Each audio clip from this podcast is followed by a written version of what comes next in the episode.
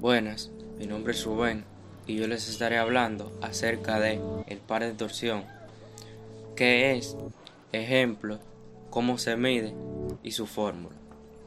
Comencemos. En mecánica newtoniana se denomina momento de una fuerza o torque respecto a un punto dado a una magnitud vectorial obtenida como producto vectorial del vector de posición del punto de aplicación de la fuerza con respecto al punto al cual se toma el momento. Por el momento fuerza.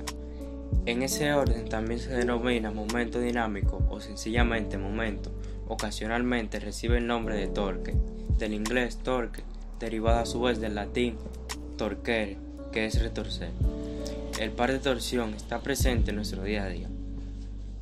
Básicamente, en todo, en todo proceso donde intervenga un motor un generador donde se genere una fuerza mecánica, esta magnitud está presente y su medición adquiere una relevancia fundamental.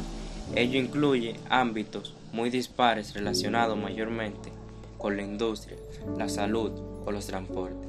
Solo podemos citar algunos ejemplos concretos. Se incluye lo siguiente. Bancos de pruebas de industria, por ejemplo, para motores, combustión, eléctricos, hidráulicos. Componentes de automóvil como limpiaparabrisas, ventanillas eléctricas, embragues, dispositivos de arranque, aceite de ruedas, etc. Implantología bucal. Control y, y monitorización de procesos, por ejemplo, para el control de viscosidad en agitadores de mezclas o el control de velocidades de cortes en herramientas, sistema de generación y transmisión de potencia, donde es fundamental conocer con precisión los valores de par de torsión y velocidad de rotación para optimizar estos sistemas, por ejemplo, en los aerogeneradores. Y por último, montajes mecánicos de pieza. Ahora con su fórmula, la magnitud de este par torsional es calculado como el producto vectorial de la fuerza por una distancia. Eh, su fórmula es T es igual a F por D. Par torsional es igual a fuerza por distancia.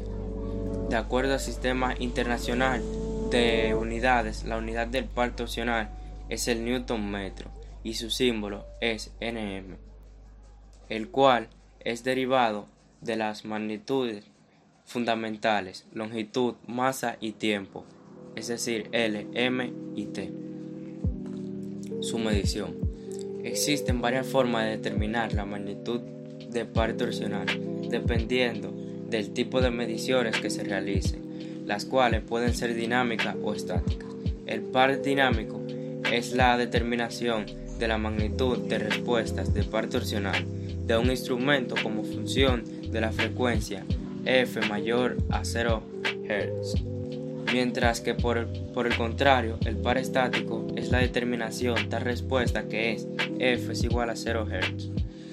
Un sistema primario para la cuantificación de cualquier magnitud es aquel cuyo valor es aceptado sin referirse a otros patrones de la misma magnitud. Es así pues, un sistema primario para la medición del par torsional es el basado en la definición de la propia magnitud.